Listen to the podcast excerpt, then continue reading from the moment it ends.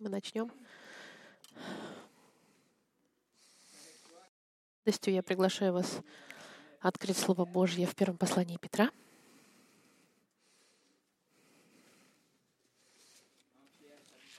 Первая Петра, первая глава.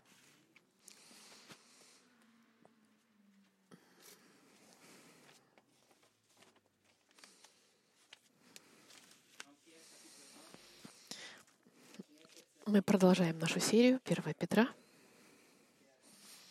Пробегаем по письму послания Петра. Друзья мои,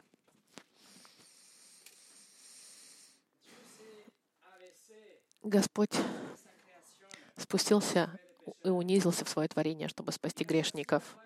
Он избрал иметь личные отношения с противящимися Ему. Мы были Его врагами.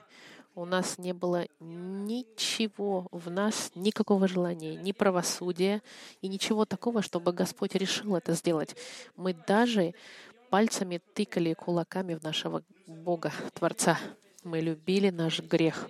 Мы были готовы обменять нашу душу ради момента удовольствия или ложной радости. Мы были, мы пали низко, и мы были грязные темные в наших душах, самые темные, самые максимальной темноты. Но Бог в своей великой милости, Он нас родил свыше, как пишет Петр. Он нас взял и вытащил нас из грязи, в которой мы были. Он нас омыл и очистил, и даже одел нас в совершенную жизнь и видит нас сегодня, как если бы мы никогда не согрешили, как если бы мы никогда не были грязными. Он дает нам даже место царское и нас усыновляет и удочеряет. Он нас любит и благословляет. Он интересуется нами. Он нам обещает даже наследство и славное будущее. И это является нашей радостью. В этом мы радуемся сегодня. Мы радуемся перед чудом нашего спасения, чудом, о котором говорили пророки, изучали и ангелы, что хотели узнать. Мы радуемся в нашем Спасителе Господе Христе, который оставил свою славу в раю, спустился в свое творение и умер вместо грешников. Он принял наказание, тяжелое наказание Отца и заплатил наш штраф перед судьей Вселенной. Он закрыл наше досье. И поэтому Страдая и умирая на кресте, Он принял вечное наказание Бога, гнев Божий, который должен был пасть на нас.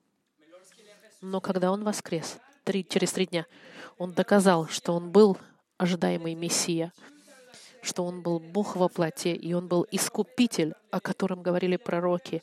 И Он доказал также, что Он царь и господин, и Он вернется — и в этом наша радость, как пишет Петр, и мы это изучали.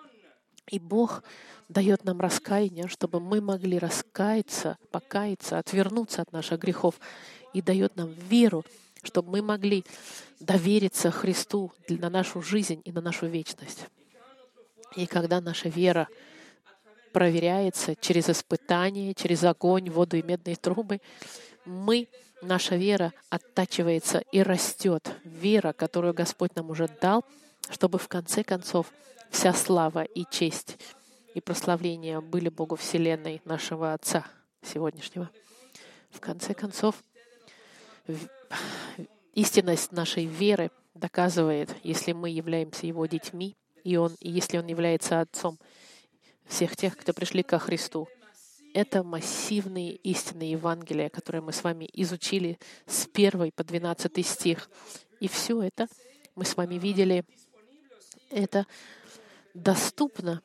Вы можете почитать, послушать от нашей странички, но все это было дано нам по благодати, по милости. Мы спасены милостью и благодатью. Но как последствия, последствия нашего спасения, бесплатного для нас, как последствия этого чуда — нашего спасения, ответ на наш новый статус, ответ на наше новое рождение и по причине, по причине новой ноши выходит в новой жизни, потому что нам Господь призвал нас жить по-другому.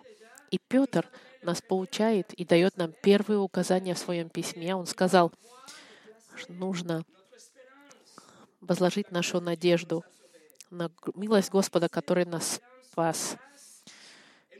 И мы должны вести и жить себя таким образом, чтобы это соответствовало с нашей новой природой. Мы дети послушания, как мы с вами видели на прошлой неделе. Мы должны, мы не должны пытаться а, подстраиваться под желания, которые контролировали нашу былую жизнь. Но второе а, приказание Петра — будьте святы. Мы должны быть святыми. Мы должны отделиться от этого мира, от любого греха. Почему Петр пишет? Потому что наш Отец свят, и потому что Библия приказывает это. Видите? Чудо нашего спасения, оно огромно. Но одновременно ответ, требуемый от христианина, жизнь христианина должна быть также изменена невероятным, огромным образом. Словами Христа, как Иисус сказал, от, того, кому дано, а, от всякого, кому дано много, много и потребуется. И мы сегодня посмотрим наш ответ на наше невероятное спасение, наша ответственность как дети послушания. Пока мы изучаем это послание. И Петр продолжает описывать, что такое быть святыми. И это приведет нас к третьему указанию этого письма. И это мы с вами начнем сегодня. Но до того, как начать, давайте помолимся. Господь, мы хотим смирить наши сердца перед таким спасением, перед планом искупления, который Ты сам исполнил. Господь, мы хотим признать, что в нас нет ничего, что приблизило бы нас к Тебе, но по благодати и по милости Ты нас избрал и спас. И теперь, когда мы напротив этих заповедей, даже порой нам больно, мы признаем, что Ты призываешь нас и требуешь, чтобы мы жили истинной жизнью, жизнью другой, чтобы быть э, достойными, быть называемыми Твоими учениками. Пусть Дух Твой направляет учение сегодня и понимание этого учения, чтобы в конце концов мы могли расти в святости и прийти к тому, к чему Ты, Господь, заповедал нас в послании Петра. Благослови проповедь Слова Твоего. Именем Иисуса мы молимся. Аминь. Послание сегодняшнее называется «Ведите себя в страхе». Начиная с 13 стиха до 21 стиха мы почитаем, который ответит на, на который ответит на вопрос, что же Господь требует как ответ. Сегодня мы посмотрим 17 и 18 стих. Okay? Начиная с 13 стиха. «Поэтому, возлюбленные, припоясав чресло ума вашего, бодрствуя, совершенно уповайте на подаваемую вам благодать в явлении Иисуса Христа. Как послушные дети, как дети послушания — не сообразуйтесь с прежними походями, бывшими в неведении вашем, но по примеру призвавшего вас святого, и сами будьте святы во всех поступках, ибо написано «Будьте святы, потому что я свят». И если вы называете отцом того, который нелицеприятно судит каждого по делам, то со страхом проводите время странствования вашего, зная, что не тленным серебром или золотом искуплены вы от суетной жизни, преданной вам от отцов, но драгоценной кровью Христа, как непорочного и чистого агнца, предназначенного еще прежде созидания мира, но явившегося в последние времена для вас, уверовавших через Него в Бога, который воскресил Его из мертвых и дал Ему славу, чтобы вы имели веру и упование на Бога.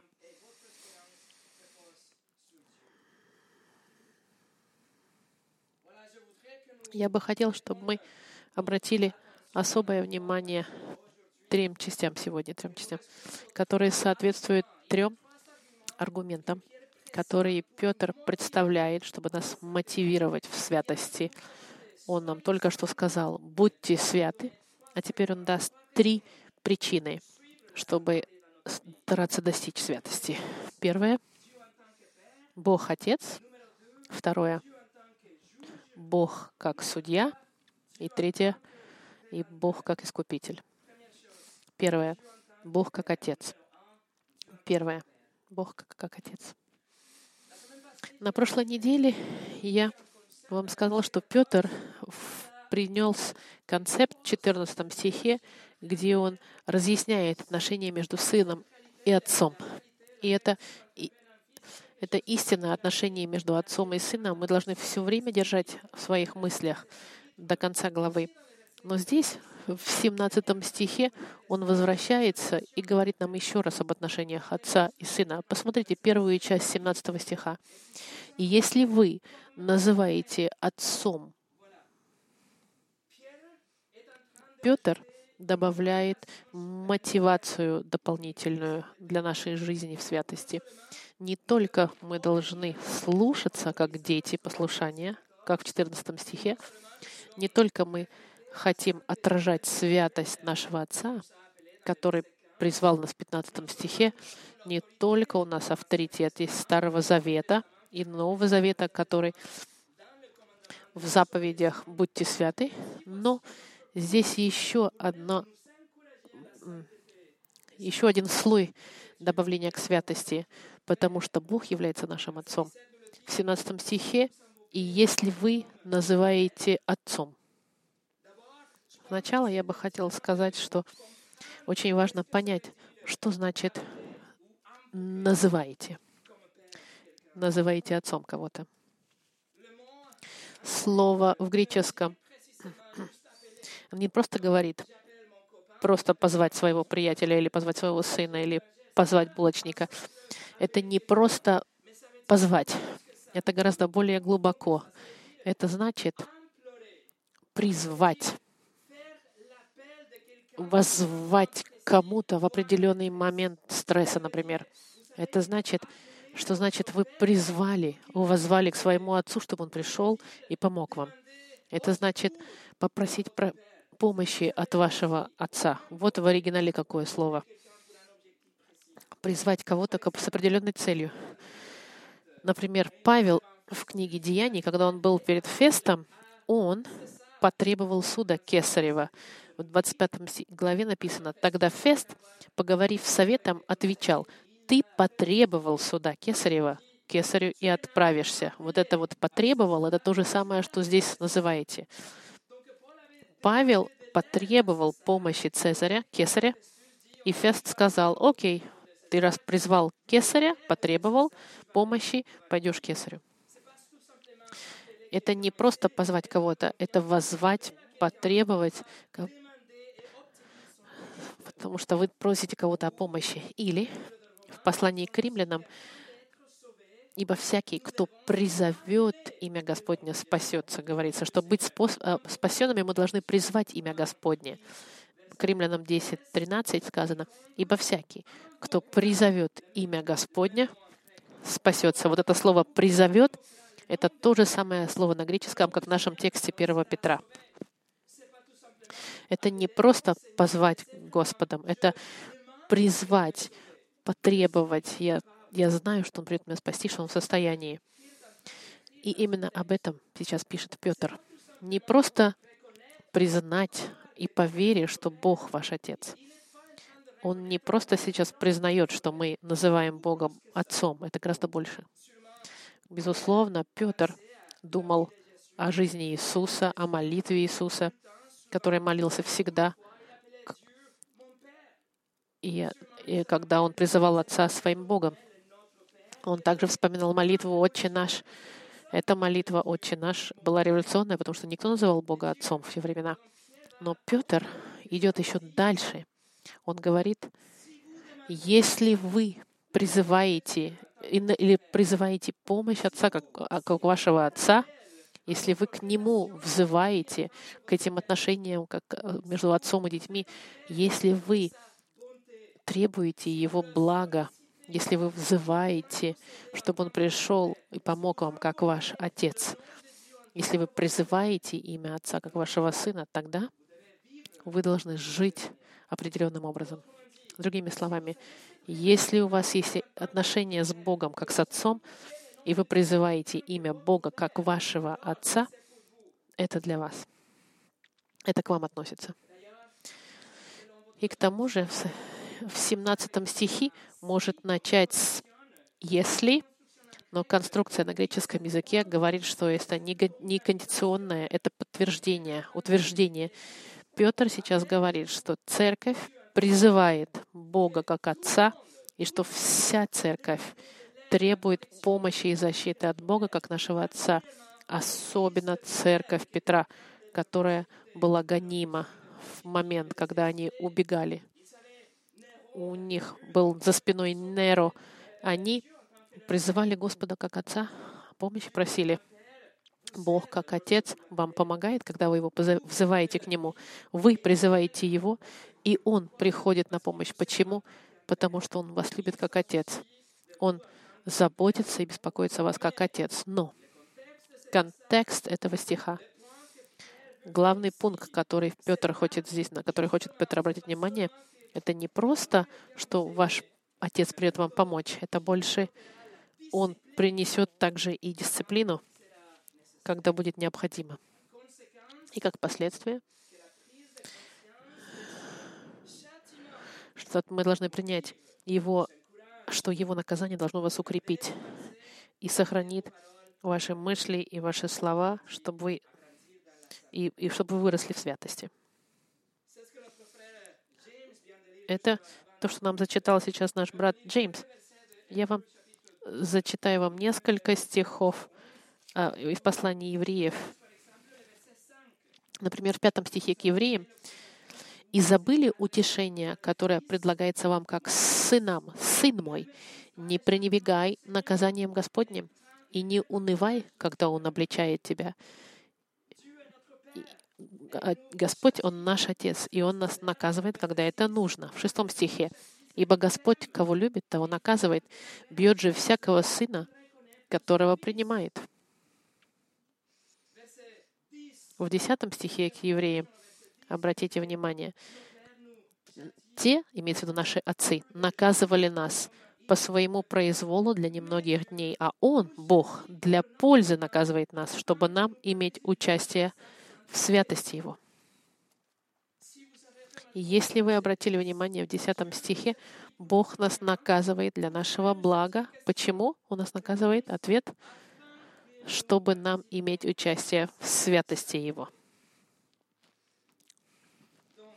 Поэтому нуждаетесь ли вы в мотивации дополнительной, чтобы э, пытаться достичь святости, Петр говорит, что отношения между Богом и нами, как отец и дети, эти отношения наказания, когда это необходимо, поэтому ведите себя хорошо. Любой настоящий дитя Господа будет испытывать наказание от Бога в один момент жизни разной интенсивности, но как дисциплина, мера дисциплины Господь приведет наказание с любовью, как последствия наших каких-то поступков. Господь всегда будет наказывать своих детей. И это должно нас мотивировать и хранить нас, чтобы мы пытались достигать святости в нашей жизни. Нужно добавить здесь в скобках, чтобы напомнить, что жизнь святости — это последствия нашего спасения. Это не для того, чтобы достичь спасения, а нет, когда вы спасены, теперь вас призвано, вы призваны жить богобоязненно в святости и расти. Теолог Уэйн Грудом сказал, написал, членство в семье Божьей не должно приводить нас к предположению, что непослушание пройдет незамеченным и ненаказанным. Бог, как Отец, Он обязан, если Он любит своих детей, Он должен их наказывать, если дети совершают проступки. Второе. Бог как судья — Не только Бог является нашим Отцом, не только вы можете призывать к Нему, когда вы в неприятностях, в переживаниях, вы можете призывать Его имя, и Он вас любит настолько, что Он вас будет наказывать, когда мы того заслужили. Но Он ко всему этому еще и судья. Отец наш Бог, Он является судьей. Смотрите 17 стих. И если вы призываете, называете отцом того, который нелицеприятно судит каждого по делам, то со страхом проводите время странствования вашего зная. Странствования вашего.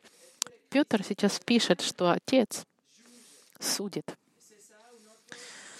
И это еще одна из причин и мотивация, чтобы продолжать в святости, в росте святости. Это как если бы Петр говорил, послушайте, церковь, послушайте.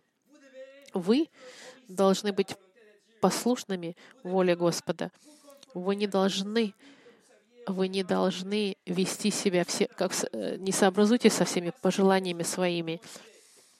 И вот вам мотивация. Наш Отец, Он ответит, когда вы Его призовете. Он придет вам на помощь, потому что Он любит. Он вас будет наказывать, когда вы не слушаетесь. Но еще знайте, что Он судья. Поэтому слушайте внимательно церковь.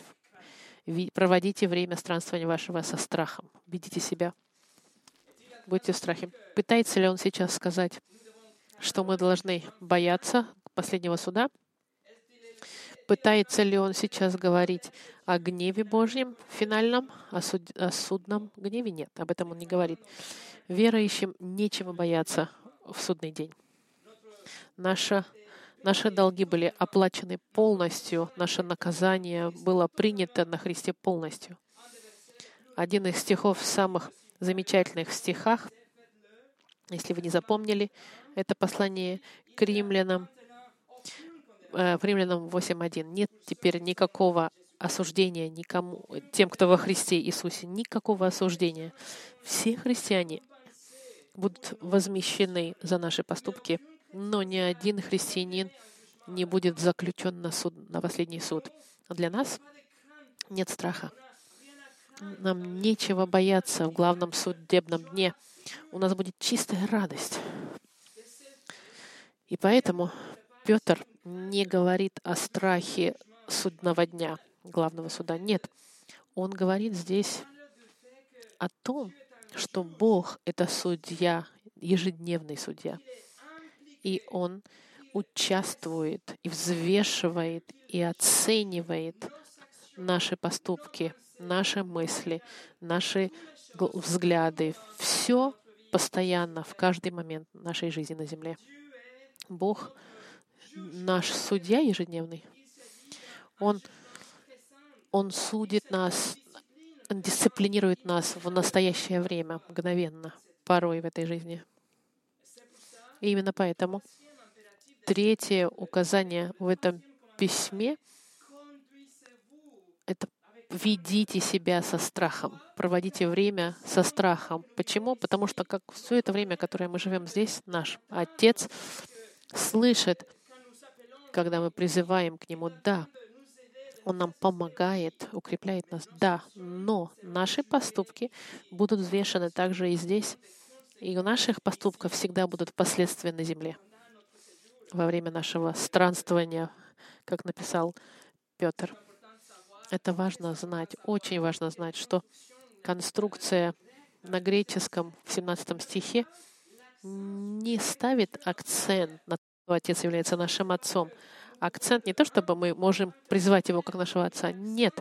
Акцент фразы подчеркнут в оригинальном тексте на том, что Он является судьей.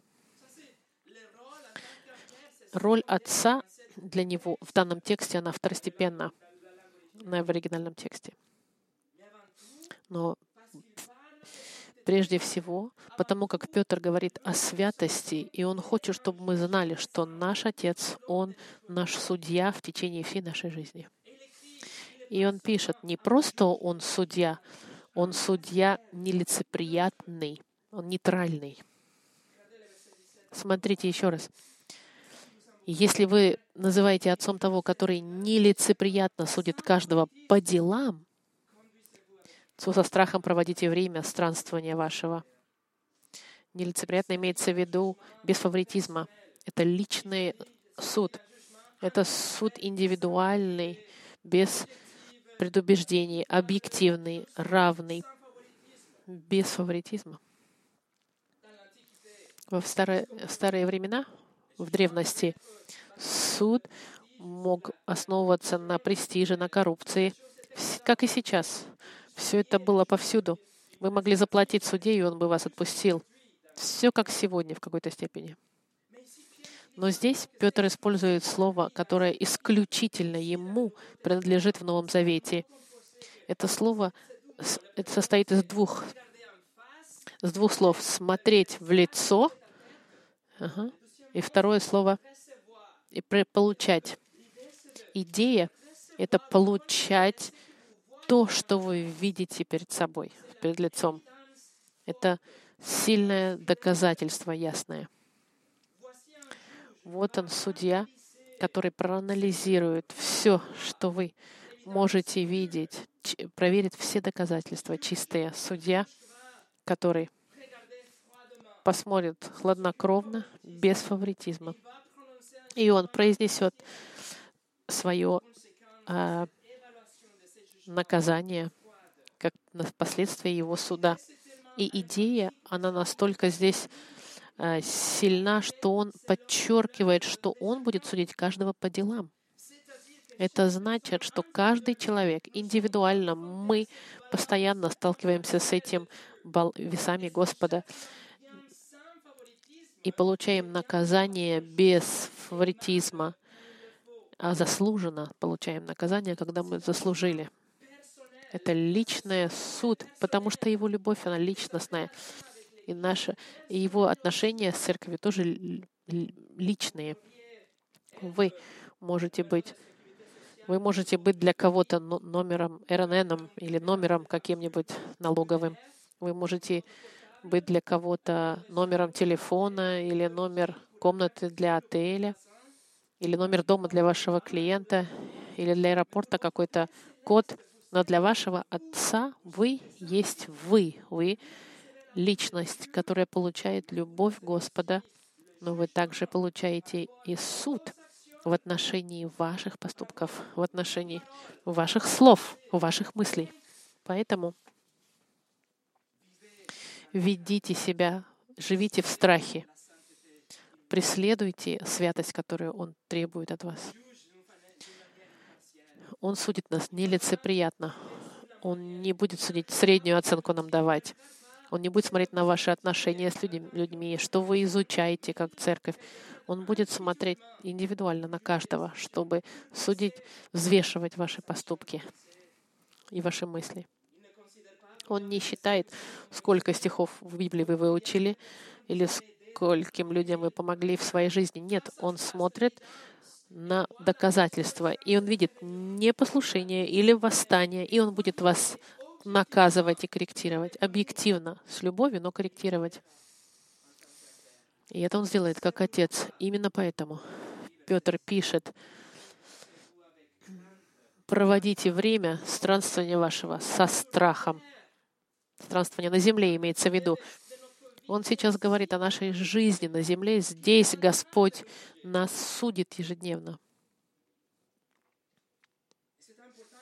И важно также уточнить, посмотрите поближе слово со страхом проводите время. Страх — это греческое слово фоб, фобос, от которого идет слово фобия. И вы знаете, это именно об этом и говорит страх.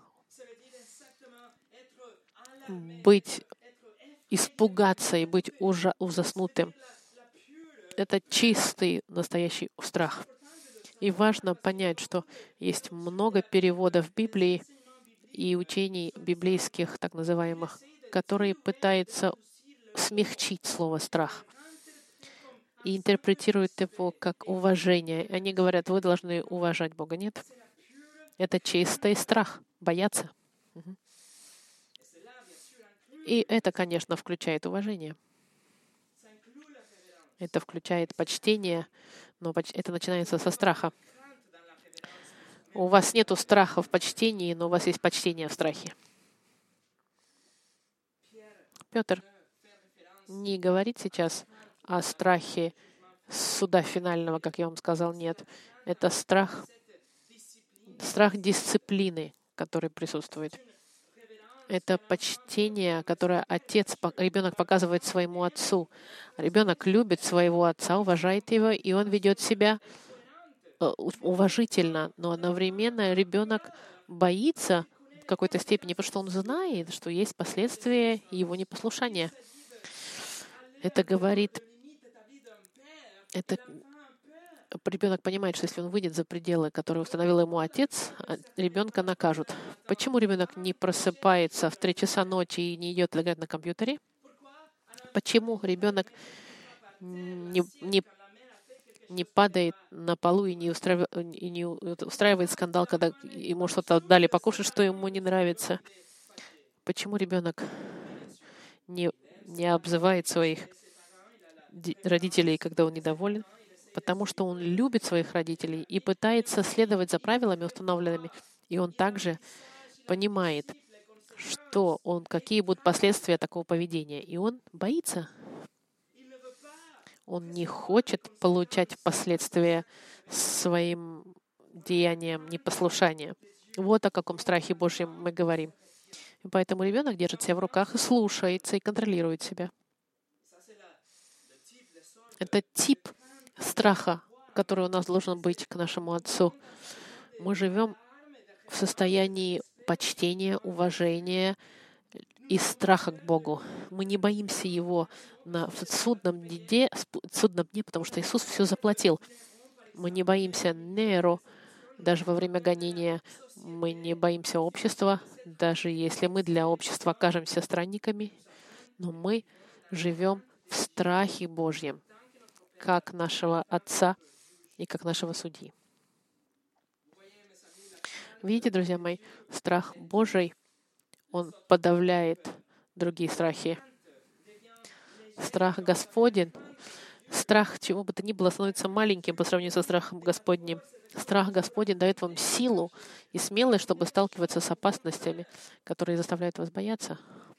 Страх Божий проглатывает страх людей, страх перед людьми, страх перед Богом изгоняет любые соблазны. Страх Божий толкает к нас к послушанию. И страх Божий защищает вас, как щит от соблазна. И страх Господень защищает ваши глаза и уши, и ваши сердца. Страх Господень — это компас, когда вы принимаете решения важнейшие. Библия говорит, что страх Божий — это начало мудрости в притчах написано. Начало мудрости — страх Господень. И мы призваны, и даже нам указывается через апостола Петра, вести себя в страхе Божьем, пока мы живем на земле. К тому же перевод, э, э, перевод греческий Старого Завета, Библию, которую читал Петр, использует слово «фобос» в контексте отношений между отцом и сыном — в книге Левита. Левит 19, 1-3 сказано, «И сказал Господь Моисею, говоря, «Объяви всему обществу сынов Израилевых и скажи им, святы будьте, ибо я Господь Бог свят. Бойтесь каждый, Фобос, каждый из вас, бойтесь матери своей и отца своего».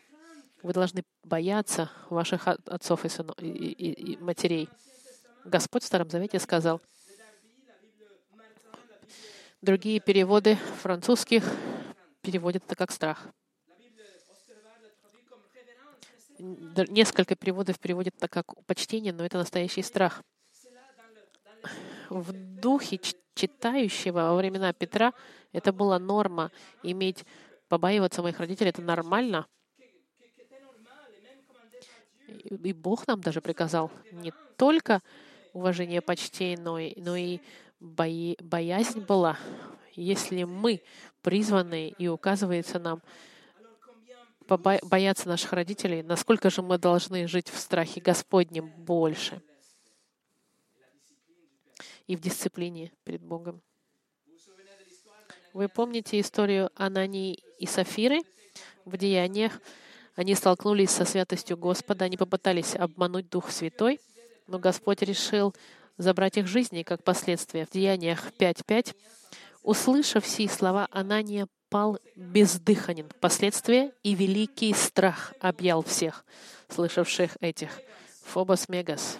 Великий страх схватил слышавших это. После этого Сафира приходит, тоже умирает в 11 стихе, и великий страх объял всю церковь и всех слышавших это. Через страх Божий, друзья мои, одним личным образом мы вырастем в послушании и в святости, но также и, как, и коллективно, как церковь, если мы будем идти все в страхе Господнем, мы все вырастем в святости, как церковь.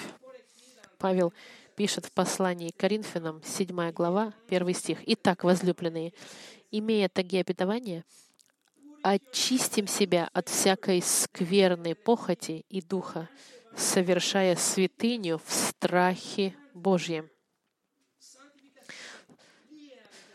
Святыня в страхе Божьем, она связана напрямую. И, и страх Божий в Петре сказан. Давайте посмотрим с вами во второй главе, в 17 стихе. Петр пишет. Вторая глава. «Всех почитайте, Братство любите, Бога бойтесь, царя чтите. В то время как Бо... в следующей, в третьем главе, посмотрите, в шестом стихе написано, как Сара повиновалась Аврааму, называя его господином, вы, дети ее, если делаете добро и не смущаетесь ни от кого, ни от какого страха. Имеется в виду, не, будьте, не имейте страха к людям. В 14 стихе. Но если вы страдаете за праведность, то вы блаженны. А страха их не бойтесь и не смущайтесь. Страха людей имеется в виду. Страх людей уменьшайте в своей жизни. Бойтесь Бога, а не людей. Как резюме. Петр призывает церковь к святости, потому что Бог свят, потому что Он требует от нас этого, и как последствие нашего невероятного спасения, которое он нам только что сказал, несмотря на обстоятельства, заповеди и поведение церкви, это расти в святости во время всего нашего странствования по земле. Он нам напоминает, что Бог, как наш Отец, должен нас наказывать и будет нас наказывать и будет нам отвечать, когда мы Его призываем, но Он будет нас наказывать, исправлять. И мы призваны расти в этом росте духовном, как дети Божьи, потому что вы, мы находимся под постоянным а, анализом и судом Господа ежедневным. Петр нас призывает быть бдительными в нашей жизни и жить в страхе, в почтении, в уважении, да, но в первую очередь в здоровом страхе Бога как нашего судьи.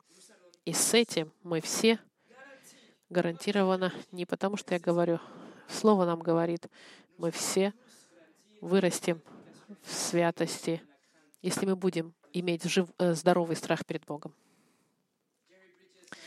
Джерри Бриджес написал, как послушание Господа является нашим доказательством любви к Нему, также послушание является доказательством нашего страха Господня. Третий пункт. Бог как искупитель. Петр Петр говорит, что Бог, как наш Отец, будет укреплять нас в святости. Это будет укреплять нас в поиске святости. То, что Бог является нашим судьей, будет также нас мотивировать жить в святости, но и то, что Он наш искупитель, должно нас тоже мотивировать. Смотрите, 18-19 стих. «Зная, что не тленным серебром или золотом искуплены вы от суетной жизни, переданной вам от отцов, но драгоценной кровью Христа, как непорочного и чистого агнца. И в зависимости от вашего перевода, 18 стих может начинать как новая фраза, но в оригинальном тексте 17 по 21 стих — это одна большая фраза. И это говорит нам о том, что Петр накладывает друг на друга истины. Он структуризует все эти истины, чтобы, чтобы выражение было очень сильным, чтобы мы преследовали святость. И метафора в этом 19 стихе он проводит как, как с э, рабским рынком, на котором можно было покупать людей. На этом рабском рынке вот это слово обмена, искупления.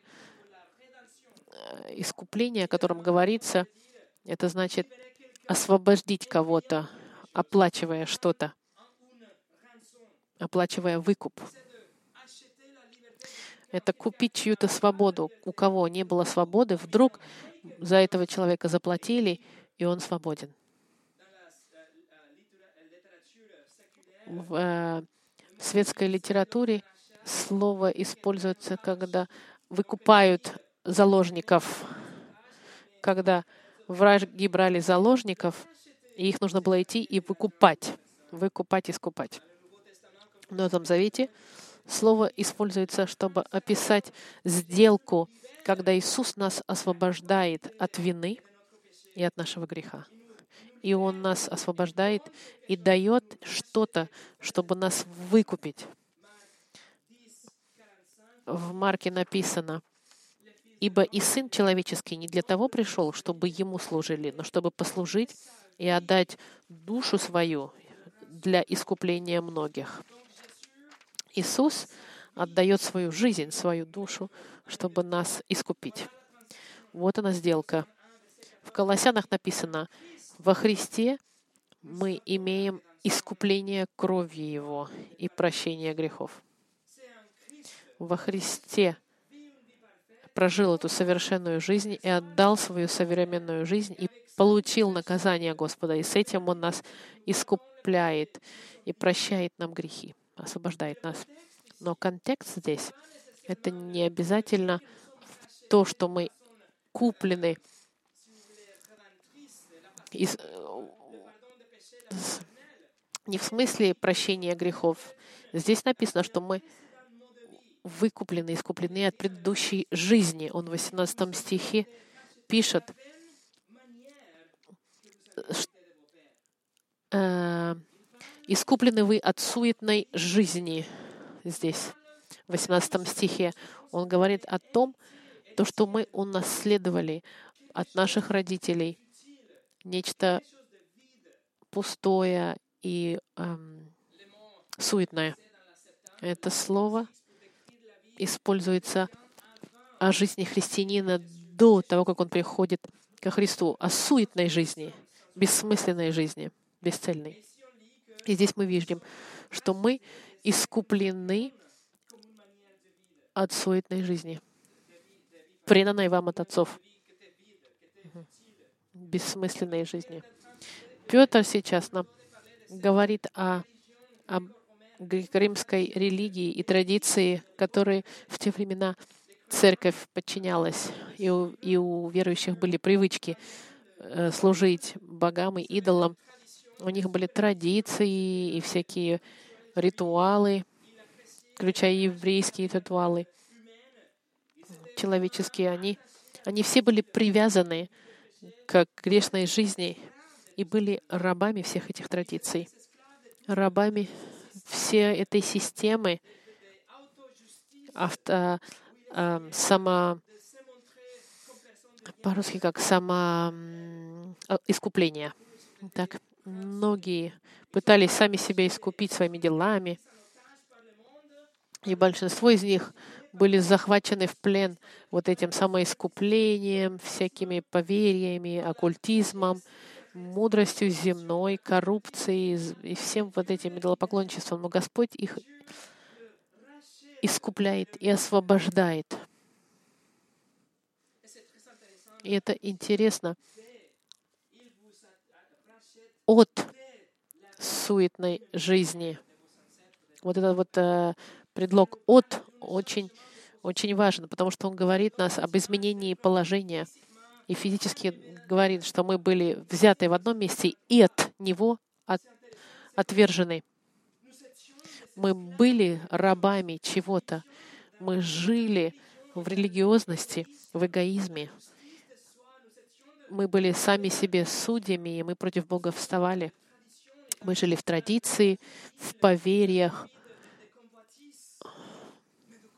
Но вдруг Бог вас взял и оттуда забрал, из этой области, и перенес вас, и возлоставил вас в другой области Царства Божьего. Вы были детьми непослушания, как мы видели в прошлый раз. Но Он вас взял, отобрал и сделал вас детьми послушания. Друзья мои, помните, как и когда вы были рабами этого мира? Помните ли вы всей су суетность вашей жизни? Помните ли вы об этой пустоте, которая была в традициях и в, в этой тьме традиций, которые вы делали втихаря? Помните ли вы всю эту вину и все эти всякие поверья и, от, и никакой надежды, которой у вас не было в мире? И вдруг, в одно мгновение, Господь Христос пришел на этот рабский рынок, и Он вас избрал, и Он вас потребовал, и Он сказал, «Мой, моя, мне принадлежит». И Он вас перенес и возложил вас в область света, область Его Отца. И ваши цени, ваши цепи опали, и свет загорелся. Вы ничего не сделали. Все было сделано ради вас. Все было с вас снято, все рабское. Вы были перенесены с рабского рынка, и вы были провозглашены свободны, потому что Он вас купил. Вы свободны сегодня. И Он даже вас посадил за стол со своим отцом, за царским столом в небесах.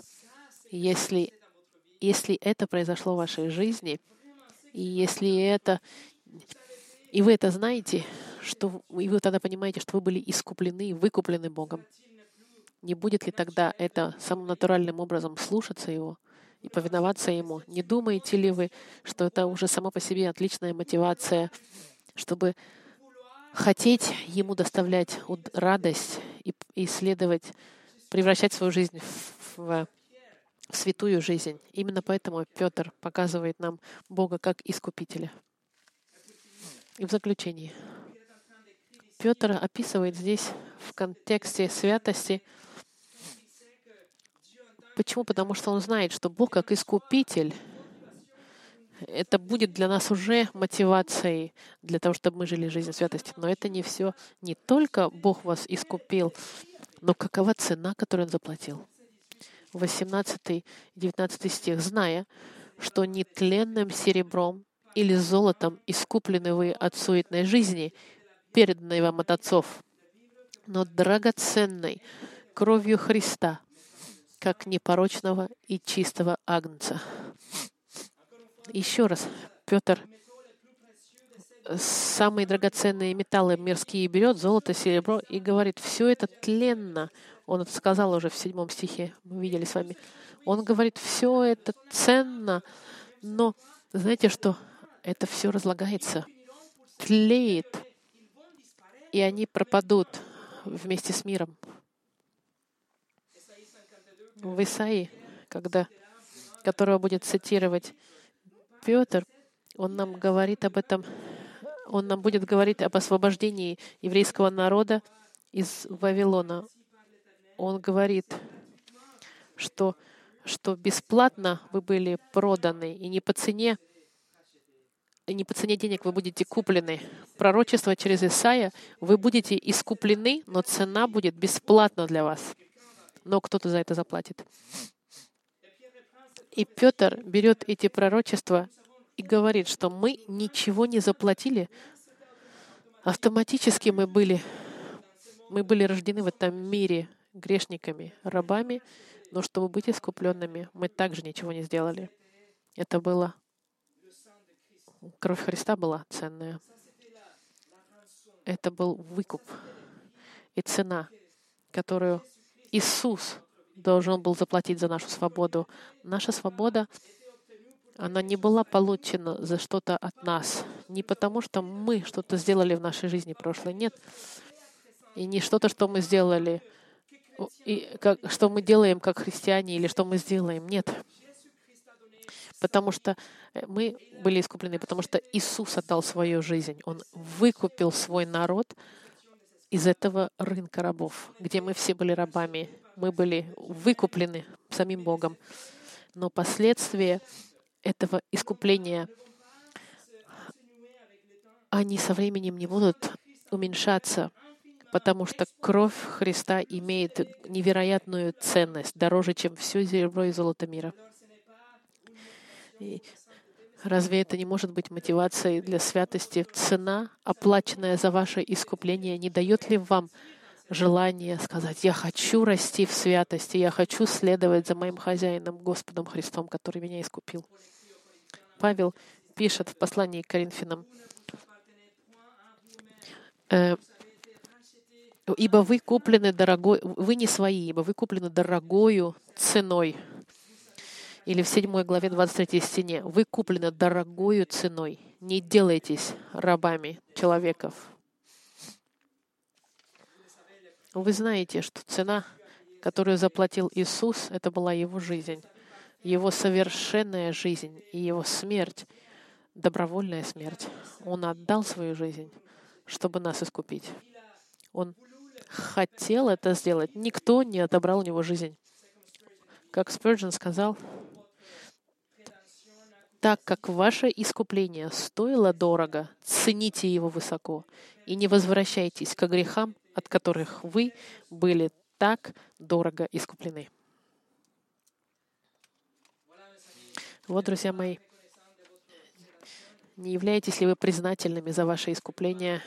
Не являетесь ли вы чрезмерно благодарны за эту цену, оплаченную за вас? Не думаете ли вы, что ваша благодарность должна вас толкать на вести жизнь святую. Вы были выкуплены драгоценной кровью Христа. И это будет наше изучение на следующей неделе. Мы в следующее воскресенье будем изучать с вами ценная кровь Христа. Помолимся.